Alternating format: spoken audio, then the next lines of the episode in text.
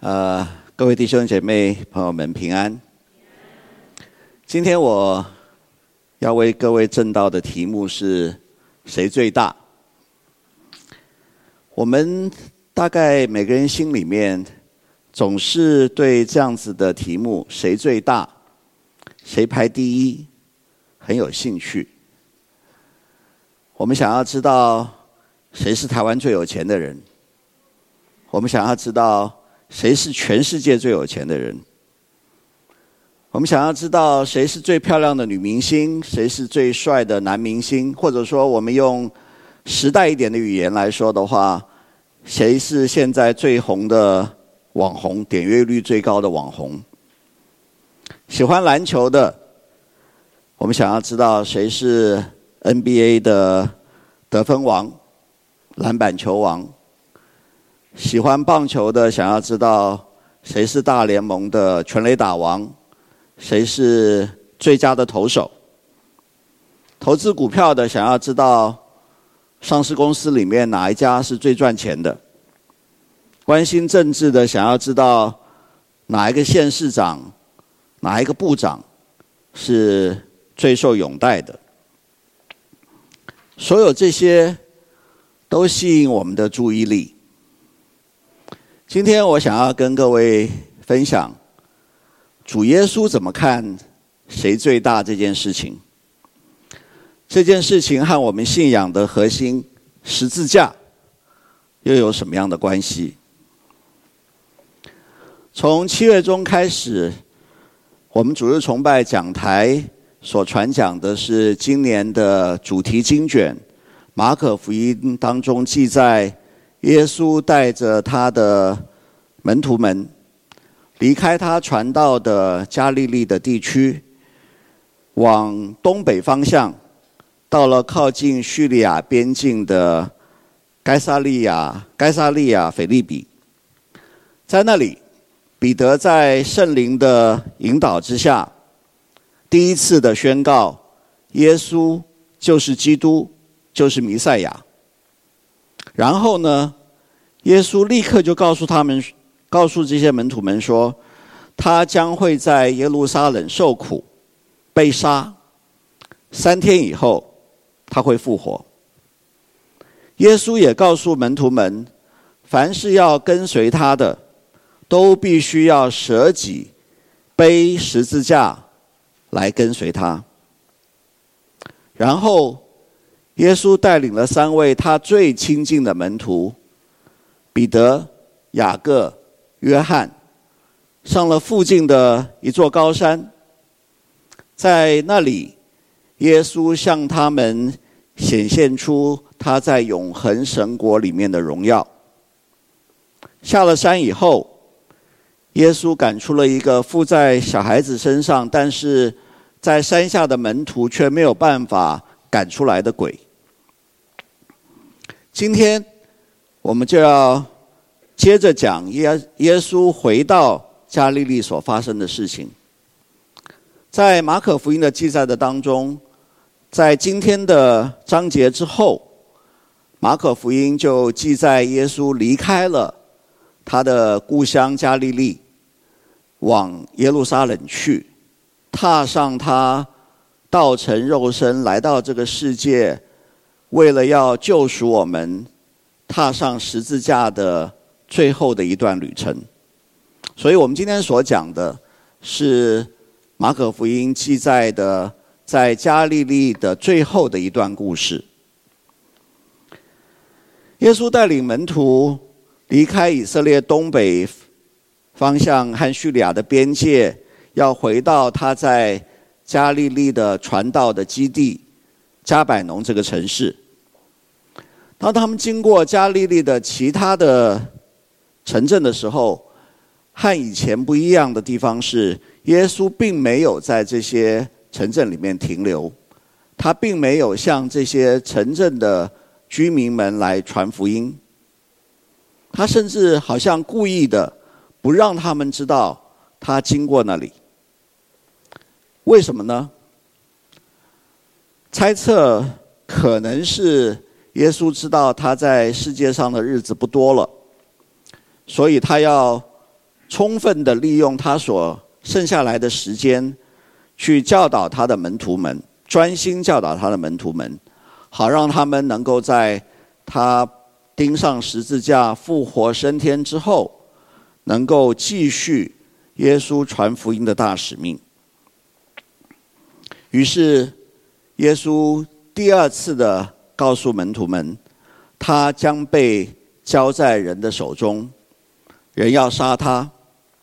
被杀以后，第三天，耶稣将要复活。虽然这一次门徒没有像上一次彼得跳出来拉住耶稣，劝他绝对不可以让这样子的事情发生在他身上，门徒们只是。一片沉默，没有人敢问耶稣：他被卖、被杀、复活，为什么会发生？所有这些事情的意义又是什么？门徒们为什么不敢问呢？也许，也许他们看到上一次彼得跳出来。抓住耶稣说：“绝对不可以让这样子的事情发生在你的身上。”而耶稣严厉的责备他，所以他们就不敢再问了。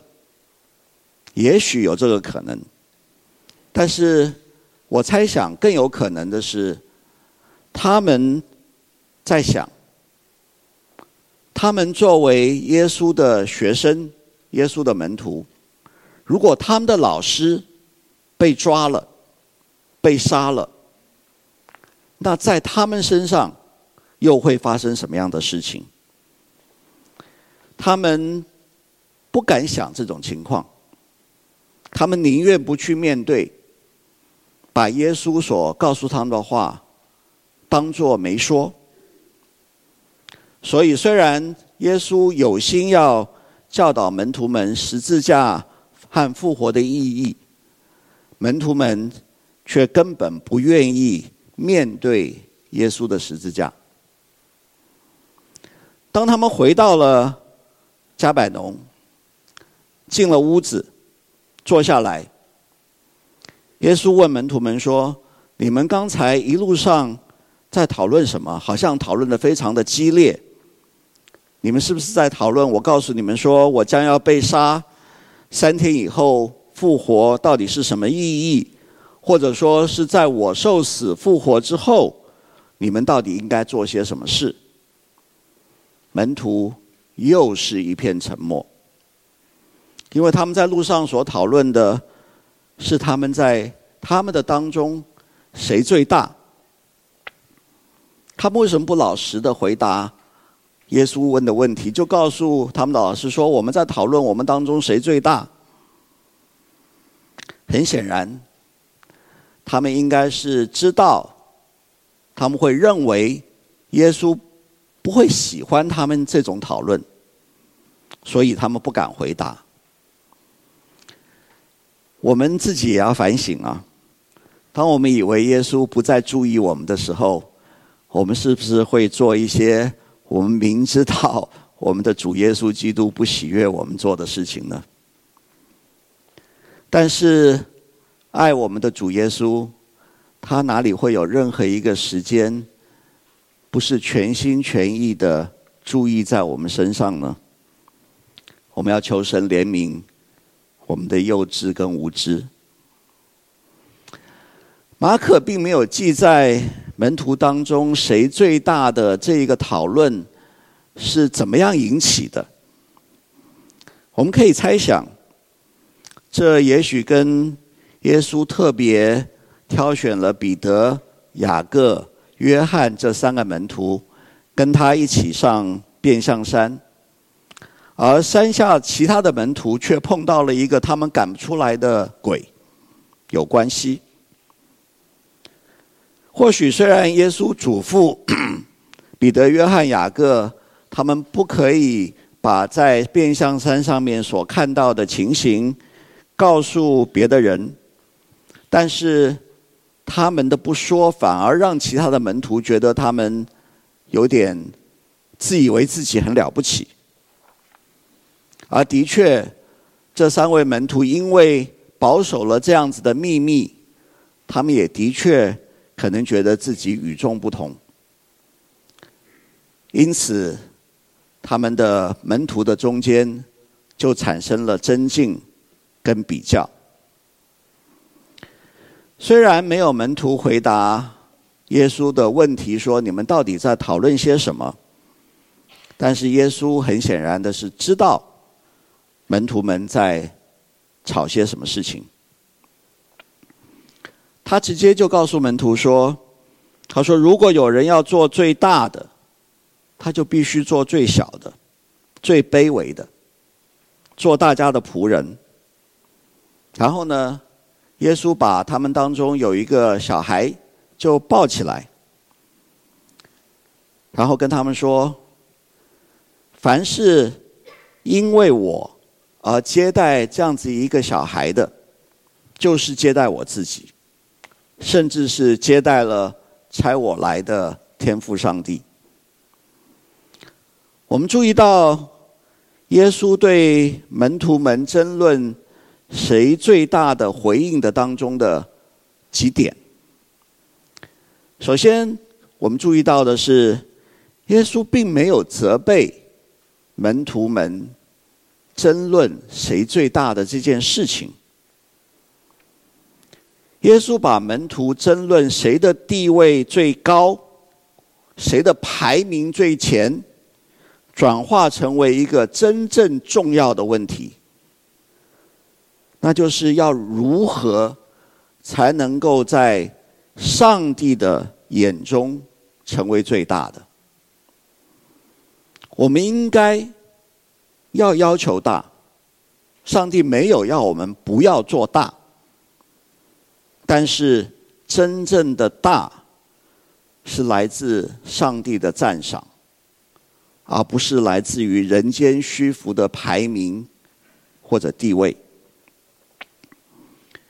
耶稣告诉门徒们说：“神眼中的大和人眼中的大是正好相反的。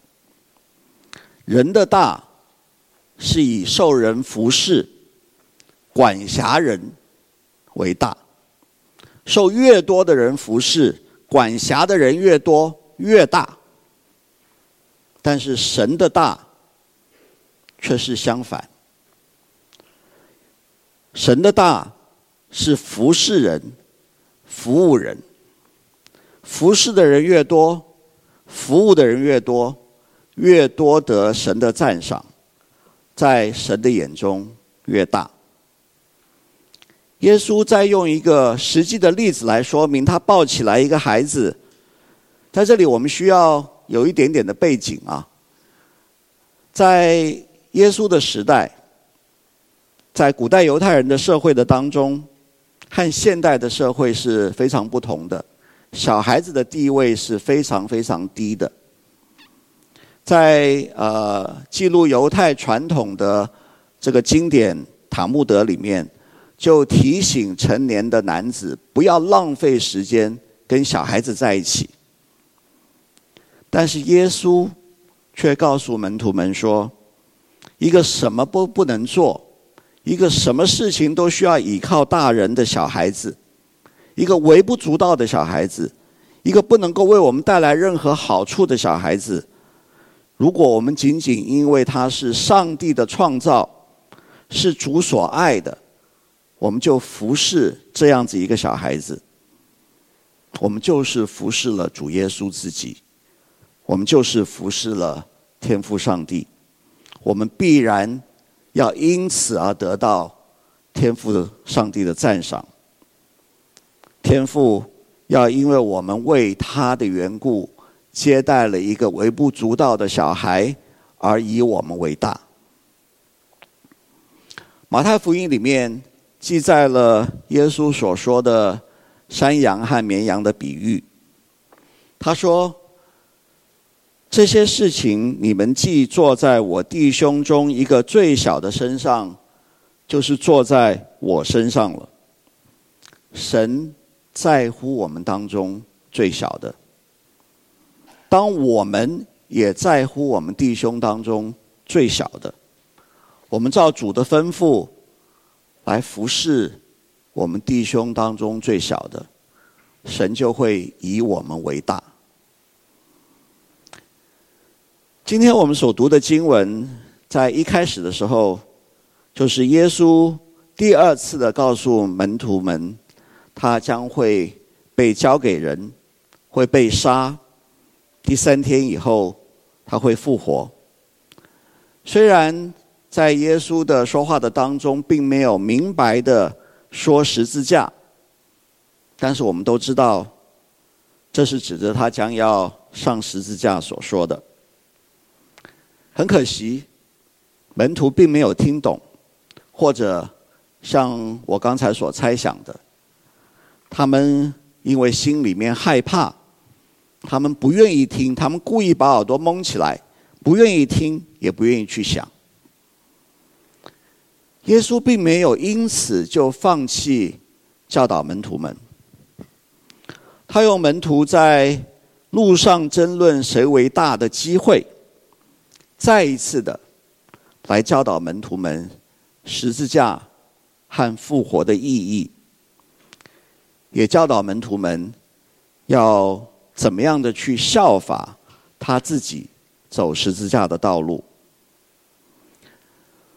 从耶稣上十字架，甚至于耶稣复活以后，门徒们的表现，我们可以发现。耶稣虽然苦口婆心的教导，但是门徒们大概一直是要到五旬节圣灵降临以后，他们才真正的明白耶稣十字架复活的意义。今天圣灵已经普遍的降临在我们每一个弟兄姐妹的身上，所以在圣灵的光照下，我们可以。试着从耶稣对门徒谁最大这个争论的回应，来认识我们信仰的中心，我们的十字架。首先，我们需要有一些历史的背景。耶稣时代的犹太人是在亡国的痛苦的当中，他们首先亡于巴比伦帝国，后来又被波斯帝国统治。当亚历山大大帝兴起，波斯帝国被亚历山大打败，他们又沦为希腊帝国下面的统被统治的国家。后来罗马又兴起，在耶稣的时代，犹太只是一个罗马帝国的附庸国。他们在亡国的痛苦的当中，对弥赛亚。对于基督的来临是有很深的盼望的。弥赛亚是希伯来文，弥赛亚这个希伯来字翻译成为当时通用的国际间通用的希腊文，就是基督。弥赛亚这个希伯来字的原始的意义是受膏者，也就是神所膏立的君王。在亡国的痛苦的当中，犹太人把弥赛亚加上了民族救星的光环。犹太人根据他们对旧约的律法以及先知预言当中的解读，他们对于弥赛亚、对于基督有一些特定的想法和认知。首先，弥赛亚必须要是大卫的子孙。第二，这位弥赛亚，这位基督，他会领导犹太人复国，并且这位弥赛亚，这位基督，他要重新的登上大卫王朝的王位。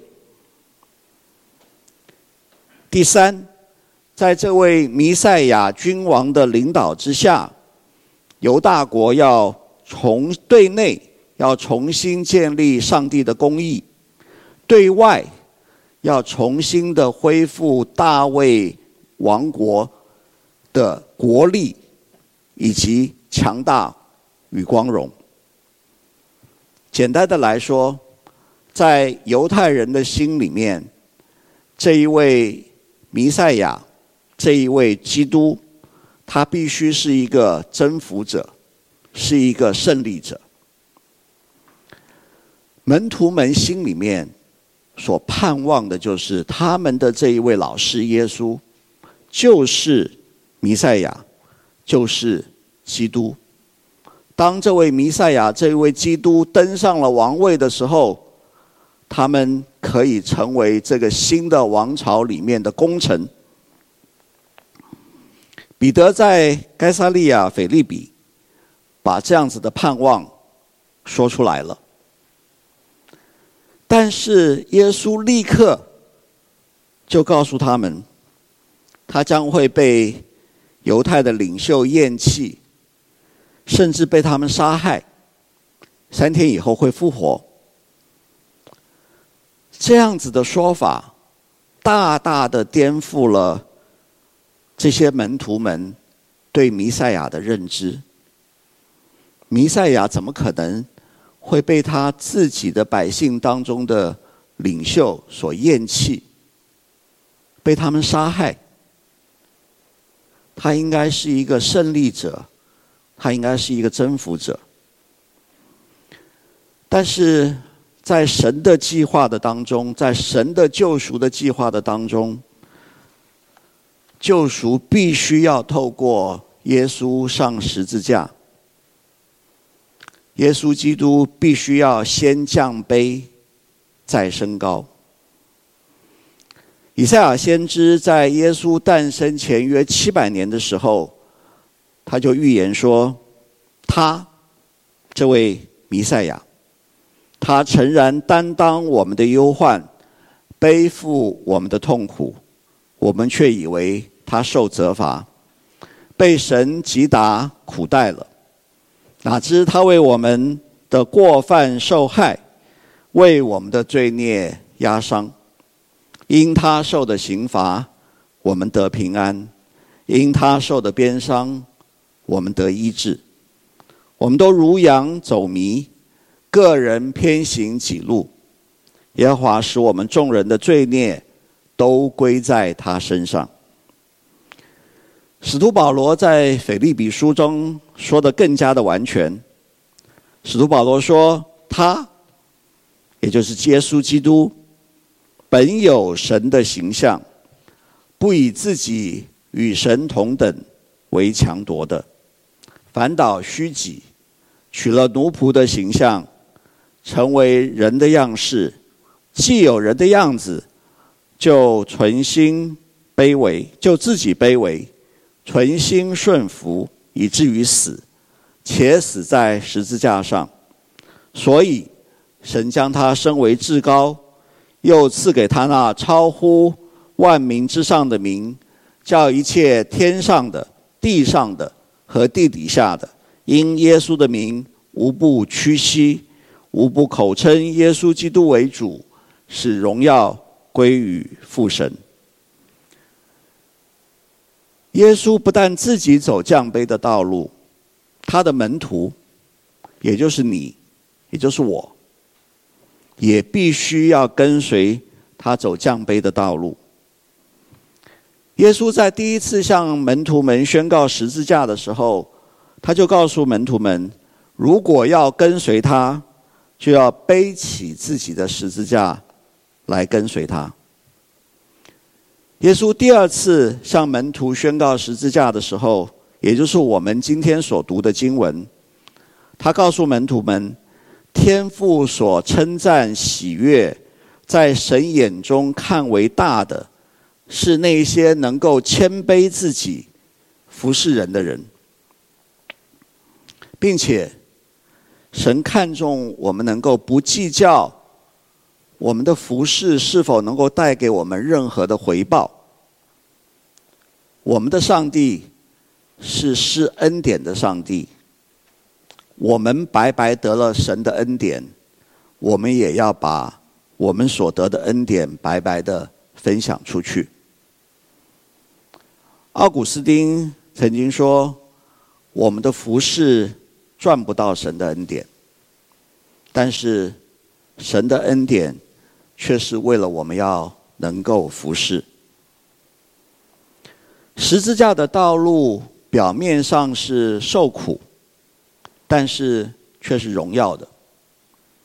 约翰福音多次的把耶稣上十字架称为耶稣得荣耀的时候，在约翰福音的第七章、第十二章、第十三章里面都有这样子的记载。谦卑服侍、分享恩典，是蒙神喜悦的事，也是大有荣耀的事。作为基督徒，我们要效法耶稣走十字架的道路。我们的价值观和世界观和世界的价值观是完全不同的。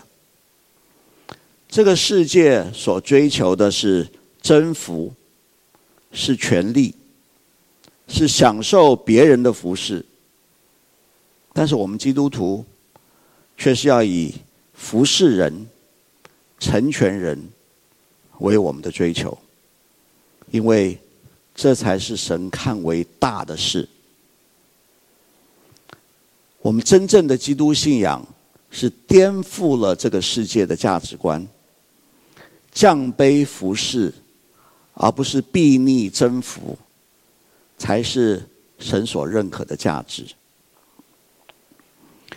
今天有些教会用信基督就会带来世界上的成功，包括健康、财富、名声、权力，作为信仰的诉求。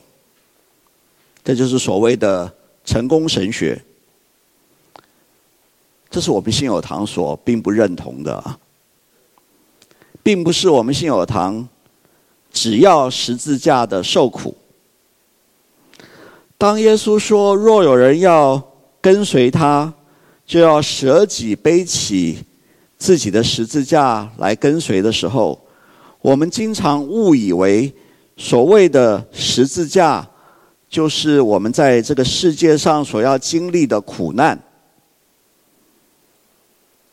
所以，我们做耶稣的门徒就必须要受苦，好像我们的主耶稣是以我们受苦为乐的。但是，其实耶稣在这里所说的十字架和舍己，其实是一回事。十字架就是舍己。耶稣在十字架上面舍了自己，来救赎我们。我们如果要跟随耶稣，就要先舍了我们自己习于罪恶的老我。我们先舍了老我，才有可能享受耶稣基督。复活的生命，我们信基督，的确可以带给我们健康、财富、名声、职场上面的领导地位，但是这些不是我们基督信仰的主要的诉求，而是可能的副产品。以十字架为核心的信仰。是要带领我们以谦卑喜乐的心来服侍神、服侍人。刚才所说的这些世人所羡慕的成功、健康、财富、名声、领导的职分，都可能会随之而来。我们心里面喜乐，自然身体比较容易健康。我们。在工作上面敬业乐群，工作自然会顺利，我们的事业也可能会成功。先降卑，再升高，这才是真正的十字架的道路。我们是东区福音中心，台北市的东区是国内许多大企业。以及许多国际的跨国企业集中的地区，是台北都会区当中的都会。在座的各位当中，可能有很多也都是专业的职场上面的专业人士，是企业的主管。最后，我想和大家分享一个，在近几十年来，在企业管理、在领导学上面，日益受到重重视的一个观念，就是仆人领导 （servant leadership）。仆人领导其实就是我们信仰的核心，在职场上面的应用。什么是仆人领导？用最简单的话来说，就是一个好的领导人要做仆人，要服侍他的部署。其实也就是我们今天的京剧：若有人愿意做首先的，他必做众人末后的，做众人的用人。这张漫画。相当精准的捕捉到了仆人领导、仆人领导者和一般老板的不同。在这张漫画的上半部，我们看到一般的老板总是驱使他的部属为工作而努力。仆人领导者在这张图的下半部，则是和他的同工。一起向共同的方向来努力迈进。近代仆人领导的提倡者是一位美国二十世纪的管理学大师，叫做 Robert Greenleaf。Greenleaf 呢，曾经在当年美国的顶尖的企业 AT&T 担任过管理职能发展总监的职务。六十年代，他从 AT&T 退休以后，他创立了他自己的气管顾问公司，协助企业的高阶管理人员来发展领导的才能。他在一九七零年代的时候提出了仆人领导的观念。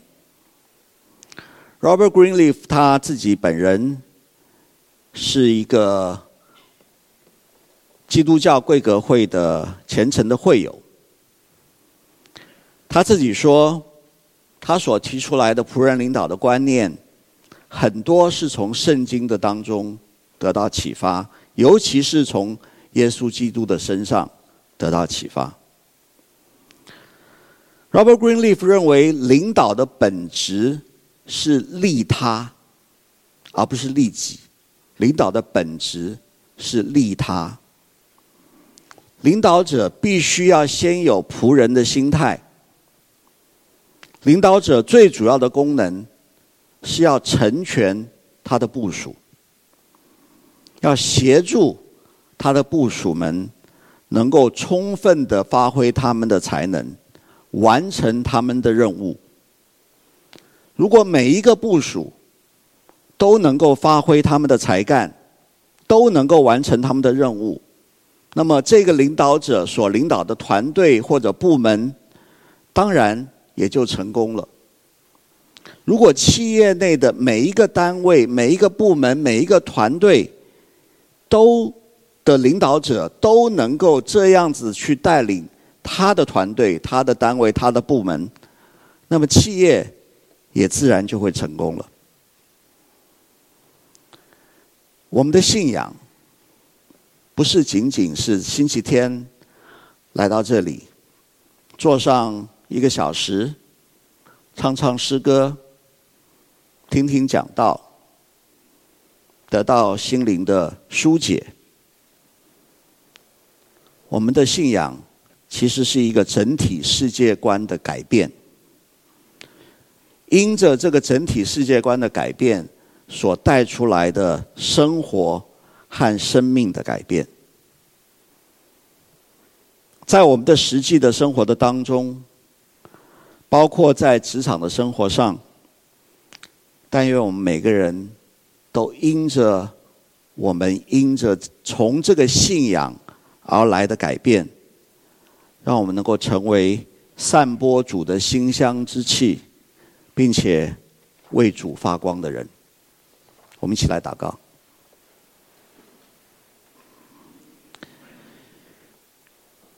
天父主耶稣，谢谢你今天再一次的使用马可福音的记载来和我们说话。我们在这个罪恶的世界的当中，已经浸泡太久了。我们对一些错误的事情、错误的观念，已经习以为常。我们在追求这个世界。所认可的成功，我们想要管辖更多的人，我们想要受更多的人服侍。谢谢你再一次的提醒我们：健康、财富、名声、领导的地位，你都愿意赐给我们。但是这些不是靠我们去踩在别人的头上，从别人那里夺过来。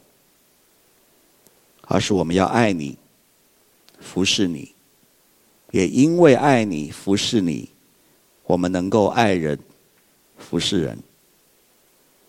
所有这些福气，你自然都要赐给我们了。